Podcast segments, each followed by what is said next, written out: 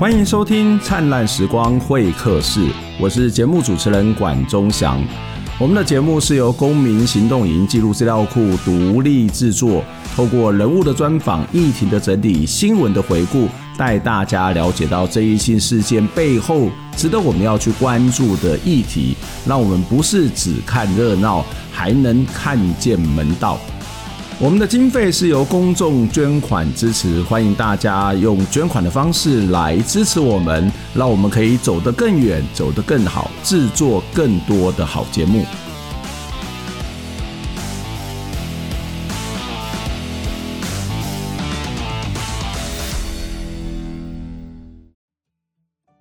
在前两个 part 的部分呢，我们是跟大家从个人开始谈。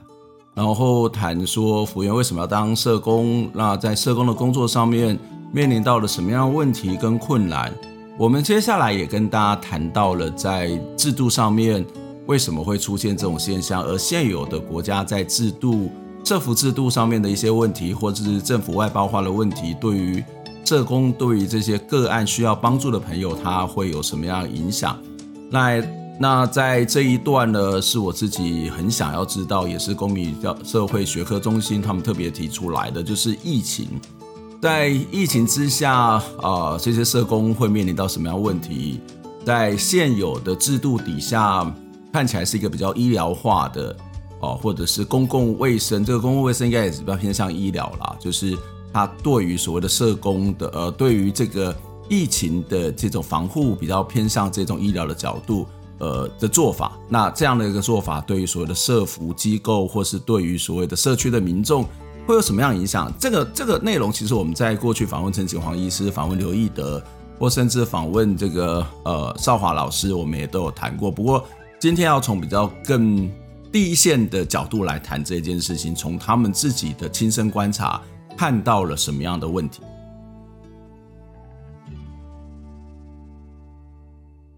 回到我们这一阵子，我们看到呃，疫情相对之下是一个比较稳定的情况哦。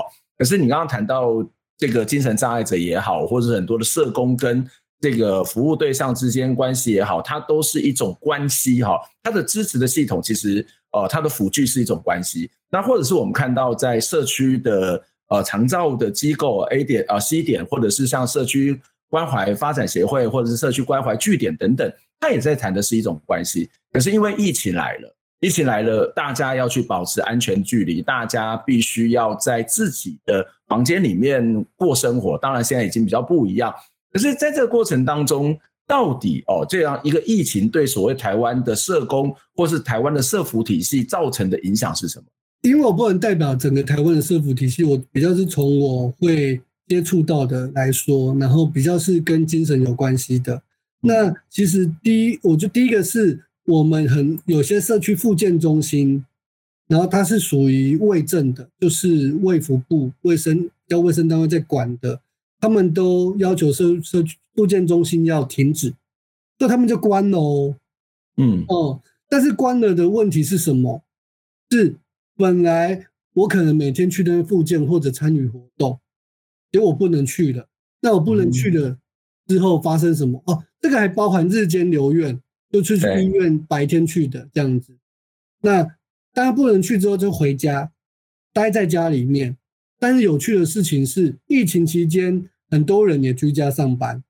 嗯，于是乎，本来两个人长期就是透过去上班，跟你去参加活动，比较减少摩擦的人，他们发生摩擦了。嗯，然后跟必须说。生病的人，有些人是不适应疫情期间的生活的，嗯，因为其实甚至连我们都在适应呢，嗯，所以变成是照顾者就要很在这个现场要，我觉得他们会碰到很多之前时间拉开的空间得来的，其实就没有这个空间了。那我觉得另外一方面是，其实以我们来讲，我们可以居家上班，跟我们会想办法跟别人有别的生活，可是其实生病的人他们。很早就失去社会关系，他们可能只剩下去活动的地方，可能本来是他们唯一的社会生活。对，就他们的现在唯一的日常不见了，我觉得这是很可怕的。嗯，这是很可怕的。所以说，其实有些单位就这样关闭，其实对于家庭来讲是负担的。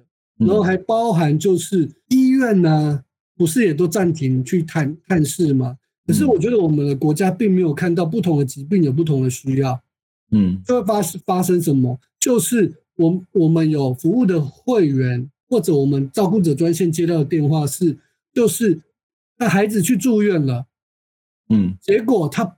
想知道孩子在里面发生什么，但是疫情的期间哦，一开始打电话去还联络不到医生，为什么？医院降载，医生的班也变动了，嗯，结果他一开始还进不去医院，不能去看的时候，就他不知道孩子的状况，这这时候就会很焦急。或者疫情期间，我觉得精神疾病有一个部分就是他的跟自我的断裂或者人际关系的断裂的问题。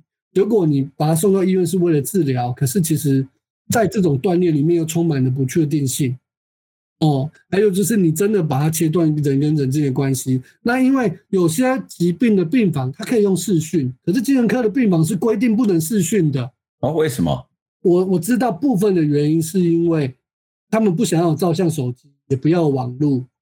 嗯哼，对。那这个之前是我一直有在打打说。为什么探视权没有？嗯，在没有疫情的时候，探视权就非常少。我我曾经被医院打过好几次，我作为社工不能去看。然后法服也有到府法只发生当事人发生问题，医医律师去医院看也被医院挡下来。这本来探视权就不好，然后通讯权也是，他们就是公共电话，他们为了很多的以隐私为由，嗯，还有就是说哦，你这个电话如果常常打出去。你你会影响到治疗，你可能跟外面的人吵架也会影响到治疗，所以他们其实也不想要有这些东西，所以某程度住院就切断了这些很多的联系。嗯哼，对。嗯、那我我只是觉得疫情里面不能想说所有的人都有他的适应能力，而没有去看见不同的人在疫情期间有不同的需要。嗯，对。但这也反映在台湾在防疫这件事一个很。医疗的思维，就是在我我我听到的是，像英国，他在防疫这件事会看听人类学家、心理学家、社会学家、教育学家的意见，但我们都是医疗的意见，我们并没有比较，我们防疫比较是真的就是医医疗的性质啦，有没有看到人在疫情底下需有不同需要的防疫措施，可能可以是什么？我觉得这是一个很大的问题。之前我们节目也讨论过，请呃刘少华老师谈到疫病的这个十个关键词里面，谈到台湾的这个疫呃在防疫期间的，特别是你刚刚谈到了那个从医学的思维作为出发。我自己在节目里面也访问过，像陈锦煌医师也或者是一些社区的工作者，其实他们都会提到一件事情，就是哇，这样的一种防疫的方法会让很多人他原本在社区里面会有这种所谓的社区的支持系统，特别是我刚刚谈到比较地方型的这种呃长照的西点或者是社区关怀据点，他们每次都可以看到彼此，然后他可以有一些。这一种呃见面的机会，它会变成是一种支持。可是他回到家里面，很多人忧郁症开始出现了，然后家庭的冲突开始出现了，甚至诈骗的问题也更多了哦。那可是回到一个现实上面，就是要防疫啊。那不当大家回到家里面，难道大家又要群聚吗？有什么方法是可以让大家有一个彼此支持，或者是说呃去减少这个所谓的感染的可能性呢？第一个，我回到我们单位，其实。我们自从我们也是配合三级防疫嘛，我们首先做的一件事情是，我们把我们的本来的活动都线上化。嗯，这第一个，我们线上化，我们本来所有活动，我们没有真的就暂停。然后，所以我们让有数位能力的会员线上化，跟我们甚至有会员本来不会用手手机，也不会用网络，我们请他的家人赶快买一个平板。然后我们教他怎么使用，然后请那一个他住宿地方的人教他，然后跟我们连线，我们教他怎么用。嗯嗯，所以我们维持的某些人的日常，跟在疫情期间，其实我必须说，我们疫情期间我们的会员，他们更踊跃的参加活动，因为他们真的很需要，很需要。所以我们是疫情期间本来不常来的人，反而还蛮常上线的。嗯，嗯对。那还有第二个是。呃，我们有些没有数位能力的人，我们其实就是用电话做方式。嗯这是一个，这这也是一个方式。所以说，就是回到说，不要暂停所有的服务，而是你有没有办法是去先做分级分类，然后知道哪些人在疫情期间适应能力会更困难，嗯，然后或者他缺乏什么我们大家有的条件，那我们可以用什么方式去支持他们？然后还有一个部分是，就是也有人在讨论，就是说，那专门做有些社工专门做外展、做访视，就不能访视了，那些独居的人怎么办？那些可能本来就跟社会比较疏离的人怎么办？然后所以说我知道有些公会访视员、新会社工还被抓去帮忙做义调，因为他们不用访视。哇，嗯 嗯，所以我所以我我是觉得就是说哈，这也反映了一个什么事情？是我才跟社区复健中心今天一个资深的工作者聊，因为社区复健中心之前要求的都是要做治疗性业务，因为他们是拿健保。所以我刚才说的，他们被要求关闭，或者我就不给你钱了。但他们就改为有些是做，的确有线上活动，跟我们一样。但是政府就说：“哦，这个不是我当初给你的钱哦，这个我不会不算。”嗯，所以他们就要算自己的。那这件事反映什么？就是政政府在对社区复健中心设定他要做什么服务的时候，是还是非常医疗治疗导向。而没有思考到，其实他还是要提供很多多元化、比较贴近人的服务。嗯，对。那我只是再从这个例子是说，我觉得政府得去思考，不要很僵化的是说，那我访视，比方说我我认为还是可以去访视的，只是你的访视者的空间怎么隔？嗯，比方说，哦，我就我再怎么样把门关起来，我都可以跟你聊，我至少知道你怎么了，我去敲门，知道他的状况也好。我是觉得，因为有时候在疫情期间，人真的会。大家如果有兴趣，可以去看报道者之前有一个采访美国的视障者，他是台湾人，他在谈在疫情期间他碰到了什么样的状况，然后甚至他怎么感觉在初期在美国那个社会被丢下了。嗯哼，我也会对很担心我们的会员们觉得被社会丢下了，因为他们不像我们讯息更新的能力那么强。然后他们在适应疫情这件事上面，我觉得真的也没有我我们那么多的生活可以去做调整，所以我觉得我感觉他们被丢下的感觉是比我们多的这样子。嗯嗯，刚谈了一个蛮重要的地方，就是我们其实应该要看到不同的呃需求。或是不同的问题、不同的类型来做不同的这种调整的方式。哦刚刚呃，服务员也提到了一些可能在以这个视觉失调、精神障碍相关可以去做的哦。那我自己在节目里头，在我们的这个通讯的栏当中，有一些我们过去做的节目，老师们也可以做一些参考。就是也也有人提到说，呃，我们要不要用降载的方式嘛？哈，就是我们就可能没有那么多，呃，不需要那么多，但是轮流搭、轮流去社区的中心，或是去强化的某种的这个。呃，到家里头的这种照顾，就刚刚谈到，哎，也许他们可以隔着一段距离，然后去问安啊，或者是隔着这个对讲机通话的方式去问安，那这都是另外一种可以再去做访视、做探视，甚至可以聚集某种呃低度的聚集，然后去达到一种所谓社会支持的这种效果。那但是回到社工的本身。那你们在防疫的期间有什么样的一种防护吗？就是防疫虽然讲那么多，看起来也蛮热心，想要去解决这个问题，可是这样不会让自己陷入到某种的危险当中吗？或者是说你们有什么样的政府有什么样的一些防护的措施？政府都要暂停服务了，怎么会有防疫措施？所以没有真的，例如说可以先优，应该可以优先私打吧？没有啊，我刚才就要说这件事，很多社工就是说，因为我们要做访视，那能不能让我们优先私打？嗯，没有，嗯，没有，就是没有，跟所有人一样，照就是这样的照牌。对，嗯、所以我我觉得这个也，但你看嘛，就是说，就有人那时候在幽默嘛，就是说后来谁先打？是旅游业还是什么？谁先打？嗯，然后后来社工发现，天哪，他们都打了，结果我们居然还没有打，然后我们怎么比那些人不如？奇怪是谁嘞？我忘了。嗯，对，好，我忘了。然后我只是说，在防疫这件事情上面，其实都要靠我们自己，真的就是靠我们自己。嗯、比方说，我认识的做游民的，他们都自己做防护啊。嗯哼，对啊，也不是政府发给他们那些防护衣啊。就各种方都是自己想办法。我政府是希望巴不得不要因为我们服务而而染扩大的疫情。对，我觉得全部的思维全部都是以防疫为最优先，甚至唯一的感觉，然后也不顾有些人真的会被落下，嗯，会有什么问题这样子。呀，我我自己在节目当中也也讨论过说，对了，一开始的时候的确大家很紧张那，这也是人类，呃，很多人可能是一辈子第一次面临到浩劫，对，所以不知道怎么办。可是慢慢的，我们可能要把这个系统都要好好的建立起来。刚刚谈到那种呃，面对不同的状况的思维方式，或者是这种安排的方式，都应该在这个呃，这个才是叫做所谓的呃优先的去。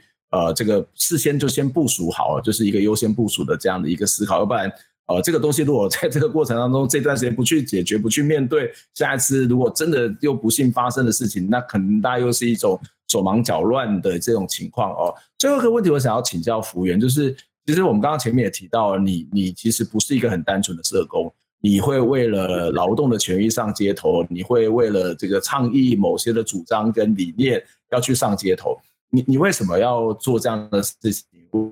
为什么不做好好的一个社工？好社工就好了，还要去做这些搞些有的没的？你觉得你要用？你觉得在目前台湾的社工的问题，呃，你你你为什么要透过这种方式去解决？或是你透过这种方式想要去主张什么呢？怎么样的方法可以比较能够让台湾社工的问题或者社服体系的问题，呃，不会像我们刚刚谈到的那么严重，那么可怕？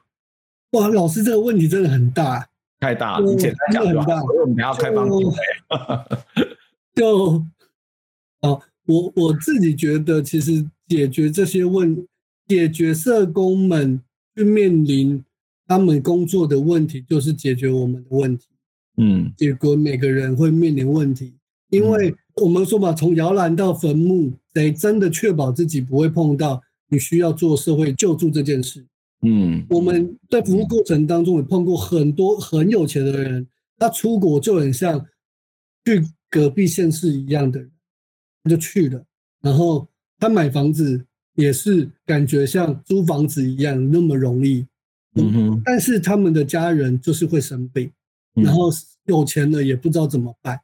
所以我我觉得很很优先的，我觉得就是解决社工所面临的问题，就是解决我们自己的问题，或者我们身边周围的问题。这样子，回到社工制度的解决，其实我觉得。这真的是要靠每个人耶，就很像我也想要靠公民老师啊，就是比方说，那那我会说这个是什么？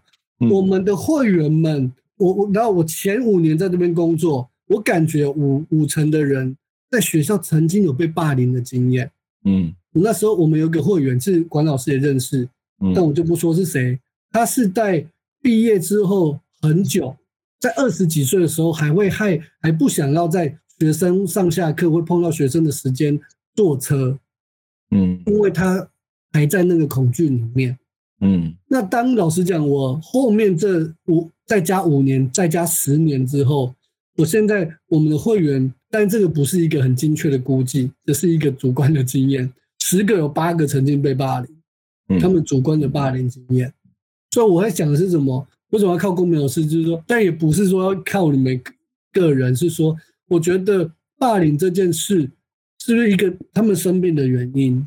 甚至不只是生病原因，是他们过去在这样的受伤不好的人际关系，他们已经学会了创伤反反应了。所以他们现在很多的人际关系里面，我觉得有些不好的习惯，或者因为那些害怕、担心而有的思考或者行为模式是带是留着的。嗯，哦，所以我讲的是说，回到就是说，其实。在整个社工所面临的，我不要说社工本身劳动啊什么制度这个问题，而是这些面临的问题，其实是有赖于真的是不同位置的人都要一起努力的这样子。对，那社工的工作处，如果大家认同前面，我们再来改改支持我们改变社工的劳动环境嘛，或者整个社工所待的政策环境嘛，因为大家认同了，我们才有机会来谈，那我们怎么努力嘛？或者只是大家没有感觉的时候，只是就说多说而已嘛。对，对，还是需要让大家知道这些重要性，很贴近自己，然后跟每个人在自己位置是可以做一些什么事的，然后跟认知这件事重要，愿意跟我们努力这样子。我觉得刚刚福原谈的那个例子哦，我蛮有感的，因为我其实一直以来也不是一直以来，就偶尔会到呃这些精神障碍机构去帮他们上媒体试读的课，或者是其实也跟福原他们有一些这样真人图书馆的接触。嗯、对，我我前一阵子才去新北康，对对，新北康去帮他们上，对对，然后我我我后来。我发现就是就是我让他们讲说自己的故事了哈，就是就是有点像真人图书馆，然后要去协助他们怎么去讲自己故事。然后你知道吗？我听到每个人的故事，十个有七八个都是从小被霸凌。那这个霸凌当然不是只有在学校，而可能是包括在家庭里面。然后这个霸凌不见得是那种所谓的肢体上面的霸凌，有时候是语言上面的霸凌，而常常霸凌的状况是哦比较。所以它就会产生很大很大的压力。我觉得，呃，社工的问题其实社会的问题，而社会的问题会变成是每一个人的问题，而每个人的问题可能最后会转嫁到社工的身上。好，但是但应该是大家共同要去承担，共同要去解决这个问题哦。那非常谢谢福原来跟我们做这样的一个分享，从他自己的个人的。这种工作的经验，呃，为什么要去做社工这件事情？我们慢慢的谈到了这个社工的处境，不管是在群系劳动或者在工作劳动上面的一些面临到的各式各样的问题，包括刚刚谈到的安全的问题哦。那另外，我们也看到了这个问题的背后，可能是一个还蛮大的制度上面必须要去面对跟处理哦，特别是这种所谓的国家的外包化的这种做法哦。好。那按照这个呃学科中心的安排，我们接下来会有 Q&A 的时间，是不是请老师举手好了？那举手，我们来呃再请你来发言好吗？老师们都是选我选我，我们我们现在是广大小学堂，有啊？老师们不用客气，对。还是你觉得服务员讲的太好或太烂了，没有办法要回应什么？对，都都可以，或者回馈也是也可以。好，那个许婷瑜老师是吗？我们请许老师。服务员跟主持人好，就我想要问一个问题，嗯、因为刚刚听完这个服务员的分享，我们会知道说，其实社工的时间是很紧凑的，但是服务员一直有提到说自己会做一些其他的事情，然后会很好奇说是。因为什么样的原因才有办法让自己有比较多的余裕去多做一些其他社工可能呃没有心力去做的事情？这是我很好奇的。谢谢。嗯，嗯，OK，你是如何超人化自己的？就我觉得第一个是我需要有趣。嗯，因为你真的觉得你现在工作满了，其实有时候满了也容易觉得无趣。那我觉得我最我就要觉得有趣，我就是有趣才碰到管管管老师啊，因为我们做公民记者，嗯、然后带会员去做一些采访，我也觉得这本身很不社工，这本身其实就是让会员去。我一开始就希望翻转人们对于疯子的印象，然后我们去报道社会的议题，然后跟我们亲近社会。那这件事本身我喜欢，然后我也觉得它又带有好多重的意义，这样子，所以我觉得。怎么去找到做这件事其他的乐趣？如果现在很无聊，所以我觉得我自己都需要做一些有趣好玩的事。那当我觉得有趣好玩，跟我一起做的人也会觉得有趣好玩。嗯嗯，对，这是第一个。然后第二个，我觉得是我会去做其他的事，是因为我发现现在的路，就比方说我现在一直在做服务，就是按照那种个案、团体、社区。然后里面谈的这种社社工的三大方法，我觉得有时候他其实有时候我也找不到路，所以说当我从跟他们的相处里面，我发现有一个，比方说我们会做画画，除了就是希望创造其中劳动的可能性之外，我是从他们画画里面我被触动了，而这个被触动，我觉得那社会大众会不会被触动？嗯，我好奇。我也希望觉得我从这边找到连接感，我也希望社会大众跟他们连接感不是病的理解，而是人的理解。而发生了这件事之后，我开始扩大它，刚刚一开始先做，然后慢慢扩大。而这个东西，我找到一个社会对话。我觉得当我看到这些东西的时候，它会解了本来觉得在服务里面好像就是你要不要改变，你要改变，跟结果你逃掉了，然后或者是你很挫折。就是除了这个东西，我觉得后来做的像艺术举，只是一个举例。哇，我看到它其他的可能性，我不用一直在一个点上面、服务里面、助人里面打转。我觉得他又给我带来其实一个可能性。然后后来这个可能性，我又找到一个是用这个东西来做社会工作是有用的，然后也有趣的。然后像我们那个展览时候就找王永玉立委来嘛，我也找洪胜汉来，然后也有些后来发现蛮多老师听了报，我们那个有上报道者。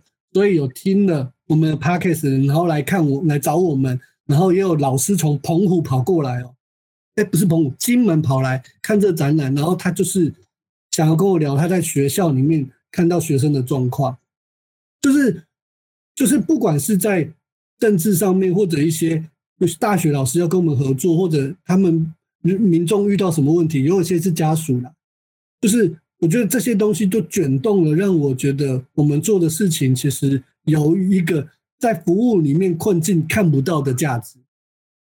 然后这些事情又可以跟我们一起做创作的会员一起看到，或者工作人员一起看到这件事，就会让我们，我至少让我觉得那个可能性会发生。嗯，就不会只是一个劳动的感觉了。这样子。虽然虽然服务员一直在讲到报道者，要记得我们现在是在灿烂时光。对对对，不好意思，没关系，反正我们都是好朋友，记得订阅我们的频道，订阅我们的。给我订阅，我订阅。对对对对对，好，那没有，我是顺便开玩笑，顺便直直接自入啦，我没有间接自入。我我觉得刚刚那个那个问题，其实我我常常会觉得说，在做社会服务、做社会运动也好，我自己都会觉得我是抱着某种程度是打打电动的心情在玩这些，在做这件事情，因为打电动会有趣嘛。打电动常要去克服很多的困难嘛，哈，那所以你要真的是那个刚刚一开始讲那个有趣的态度哦，或者是那个在心情上面愉悦的去面对这些问题，其实是一件还蛮重要的事情哦。好，那刚刚有一位吴春秀老师，其实有一个小小的回复，他说，其实当导师就是在学校社工哦，就是做学校的社工哦。谢谢福源的分享，很多内容都很有感。好，我们还有一些时间，不晓得呃，现场的老师好像也有同学吧，就是有什么样的问题想要去呃，这个跟福原来做一些讨论，或者是大家有什么样想法，也都可以来跟我们一起分享的。好，诶，还有徐老师，好，那徐老师再请你来啊，呃，讲一下你的看法。嗯，不好意思，我想再问一个问题，因为我本身自己也有朋友在当社工，然后他就也是因为薪资的关系，他就。他就离职了，但他在离职做其他工作之后，他又再回到社工。然后我想要问福原的问题是，因为我们是高中老师，那如果今天当高中生跟我们说他想要当社工的时候，嗯，呃，福原老师会觉得我们应该要提供学生哪一些资讯，让他更去判断这是不是他想做的工作？还有想要再问的另外问题是，今天如果有一个已经在当社工的人跟福福原请教。关于要不要继续当社工的时候，福原会给他什么样的建议？谢谢。嗯，这个是一个很实际的问题。嗯，嗯来，我们请福原。同学问，我觉得，那他先去参与啊。我会觉得先去参与，就是他如果有条件，他能不能去试着当，比方说寒暑假，但我是希望他相对寒暑假的完整，或者学期里面有一个学期去做志工。然后，那有些的自工我觉得会很有趣，但所以也要筛选，必须说。但我觉得他去做了，他比较知道那是不是他要的，或者跟他的差距是什么，或者哦原来是这样，他更喜欢也有可能。所以我觉得去做了会比较知道。然后或者是看某一些呃，怎么讲，这样很像我会推推销别人，推销单位。比方说，呃，穷学盟有一个向贫穷者学习联盟，里面有很多不同的单位，那他也可以去看那些单位在做些什么，然后都会有些故事的介绍，然后再去选要不要去做志工这样子，或者看他们在做的事情，我觉得也会有一些帮助的这样子。对，然后第二个部分，如果正正在当社工，然后想说要不要继续当社工哦。老实讲，我觉得他如果觉得要再犹豫这件事，我会觉得人生很长，所以他就去外面晃晃一下，想要回来也可以啊，又不是离开了就是一辈子的这样子。对，但是如果我会跟他讨论的部分，其实我会想要听到是他在这个过程当中里面他耗损的是什么，然后他本来想要的东西没有得到是什么原因？那我会这样子问是，是因为我曾经的确有问过来来面试我们单位的人，他其实在本来单位很耗损，他本来要放弃了，后来来我们单位之后，然后他来体验参观，然后甚至跟我们面试之后，他发现他有还有机会当的，他觉得原来不是政府单位好像不是都这样，或者有些政府单位里面的督导真的不是很好，所以让他觉得自己不适合。所以我觉得我可能去了解他耗损的是什么，然后跟他本来在这个工作里面期待得到的东西，跟为什么没有得到，是因为这个服务本身不容易有成就感，对服务的类对象类型没有成就感，还是是整个的工作系统的问题，还是他本来就有点期待值太高，就是那个想要助人得到回馈的东西太多，就是不不太。贴近实际的状况是哪一个？那所以这些东西是都会有不一样的谈法，这样子。所以这个要实际真的碰到跟他聊，才能够去谈细节这样子。但是刚才我觉得婷宇这样问下来，我觉得有一个东西，我很怕那个大家会觉得有一个事情，我我还没跟管老师说，本来我要准备跟管老师说了，但因为我觉得前面我好像是哦，我都都好像都都很 OK 这样子，但因为我现在工作下来，我。觉得我到某一个程度了，我需要休息一年，嗯，所以我一月就会离职。但我的休息，第一个是累了，跟我觉得我不适合当主管，因为我还还是很想要当第一线工作者，嗯。那我在各很多不同的挤压，跟我觉得我太贪心了，就是我什么东西都要做，然后结果我觉得我有一个很大的那个愿望，已经超过我能够从我能够吃得下来。所以，我唯一叫我自己喊停的方式是先离职。虽然很多人不看好，他说的我离职之后，我一定会找很多事情给自己做。那的确，我开始找事情给自己做了。可是，我还是在练习喊停。就我觉得我要离职，是这跟我也在想要怎么照顾我自己，跟怎么去认识自己这样子。但是，我觉得同时我也在想后面十年、二十年要做什么。我的确想要弄一个跟文化干政的有关系的事情，但是我觉得。这可能跟大家没有那么有关系，但我只是在解释，是说，就是人都会累，所以我其实也想要停下来看一看自己，说我离开了这个让我挚爱的工作，对，但是我觉得不行，因为我现在的，我现在大概五点多就累，回到家我以前回到家我还是会继续弄一些什么，但我现在天呐，我我最近都好几次都超早睡的，所以我觉得我需要停止，我只是同时让大家分享，不要看到好像。我就是，我还是需要休息。我可能没有像我前面讲的，好像都很好这样。我还是需要休息。对，难难怪你最近回我讯息都回得很慢，因为 累了。我觉得有有有这件事也让我觉得有点困扰。啊，没关系，那个不重要。我还有老师有其他的问题，我把它念一下啊。一个是陈湘君老师，他说：“请问服务员从事社工工作的人哈，应该有哪些基本的人格特质哦？然后呢，也就是说，呃，学生除了去尝试去做之外，还要有什么样的条件啊？这是呃陈湘军老师的问题。那另外是另外一位罗老师哦，罗小轩老师他问说，公部门体制内的社工也能够像非营利组织的社工一样去做些做这些工作时间外的倡议行动或者是活动吗？有两个问题也请服务员来回答。哦，社工工作的人有哪些基本人格特质？耐操。我觉得我会把它分两个，第一个，这个真的是当主管之后才开始这样想的，不然以前我没有这两个。第一个，你把它当职业的人，当职业的人，我觉得它就是一份工作。我觉得是你有对人的关怀，然后你有你的敏感度，跟我觉得你对人的尊重，然后跟你是在乎人跟人之间的对对等，这些我觉得就就够就够了。因为他如果是做一个职业。其实我觉得我们不用要求他太多，他只是就蛮难的嘞。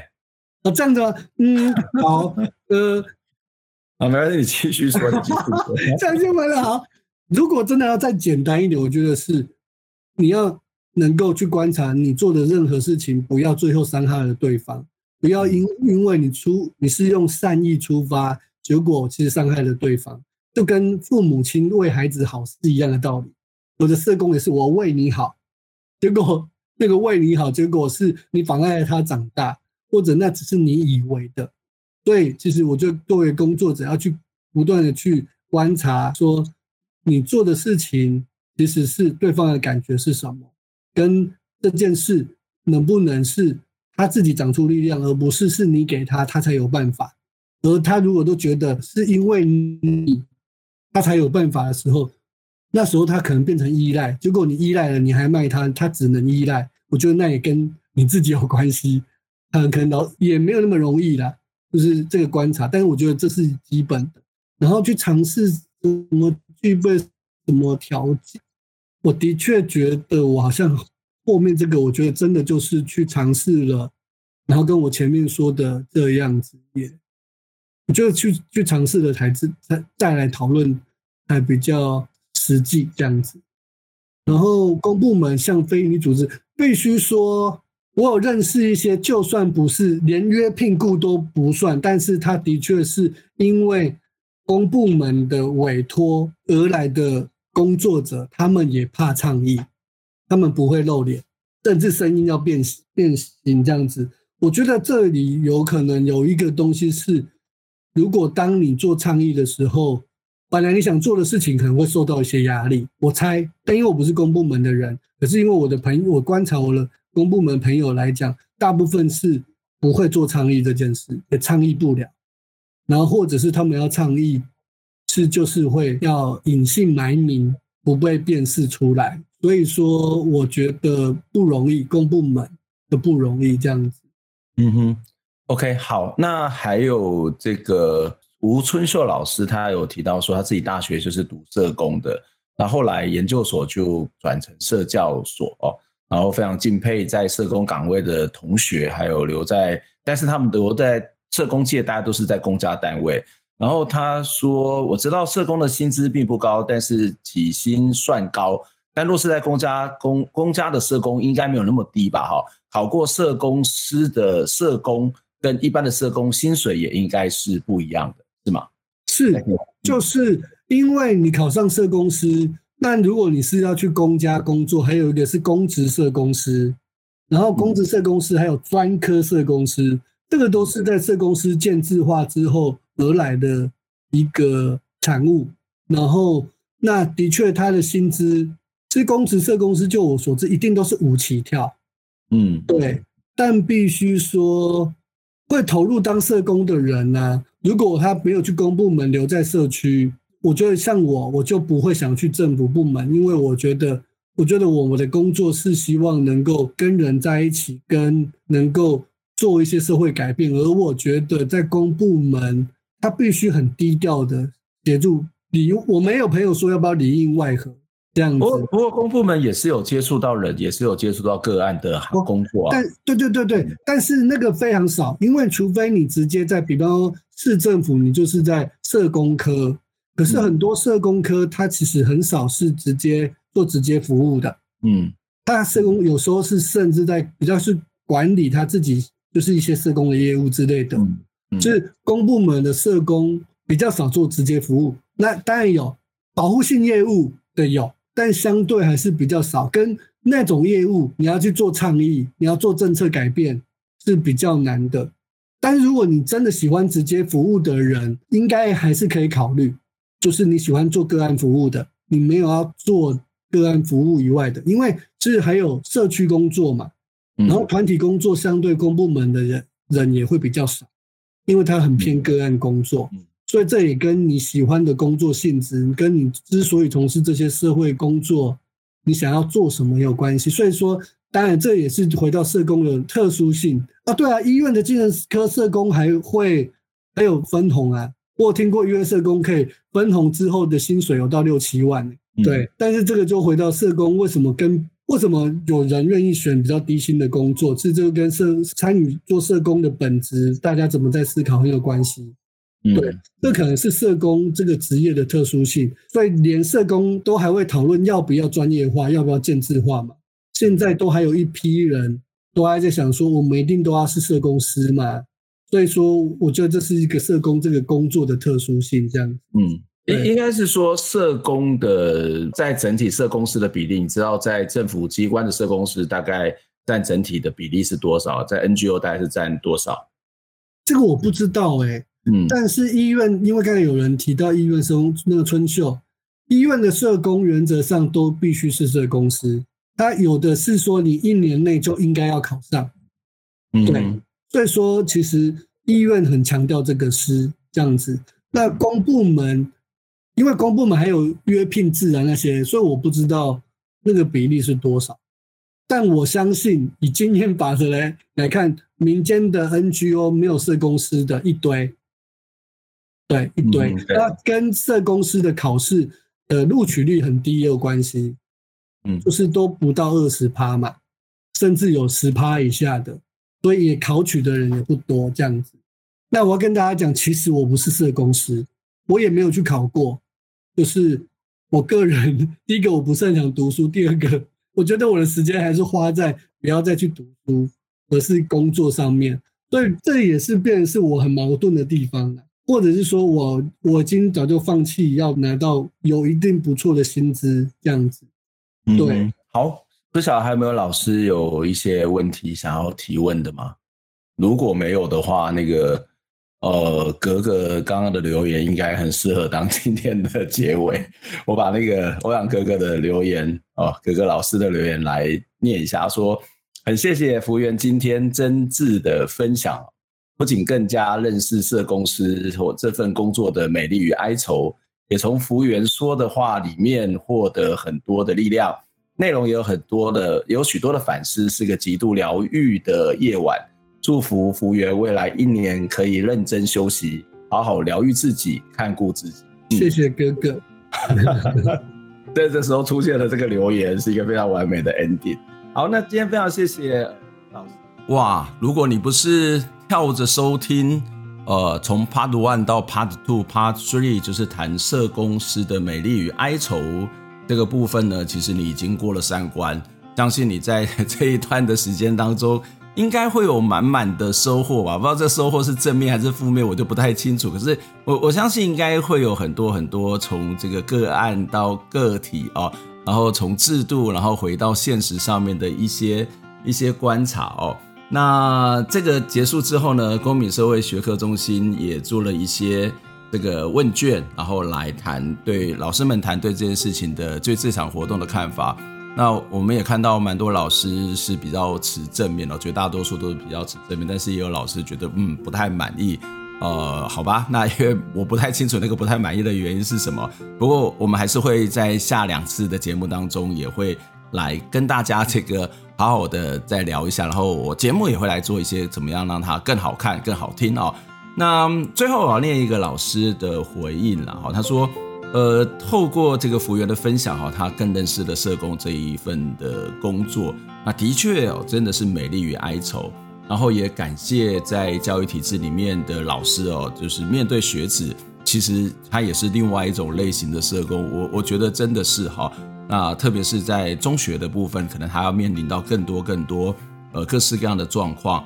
他也提到说，各类的社工呢，服务多是社会边缘或是底层，所以面对是一种破碎非常态啊，他真的在情商智商上面是一个非常大的考验哦。他也很谢谢这个学科中心用这样一种方式来办理研习活动，的确我也觉得这个方式是蛮好的，破除过去。这种单向的教授的这种形态，感觉是一个比较好的这种讨论，也比较能够专注。呃，主持人跟与谈人的对话也非常的引人入胜。好，我非常谢谢。其实我特别喜欢最后这一句，因为要办研习，然后我要当主持人，然后怎么样让这个来宾可以好好的说话，然后说话的内容也跟老师们的需要是有关。诶，说实在，这不是太容易的事情，但是我们就尽量。来做到哈，那下一次的这个劳动议题系列讲座呢，是十二月十二号晚上播出。不过中间我们还是有这个正常的灿烂时光会客室的节目了哈。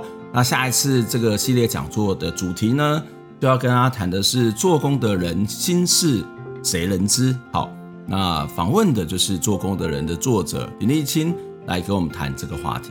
好，我们下次再会喽，拜拜。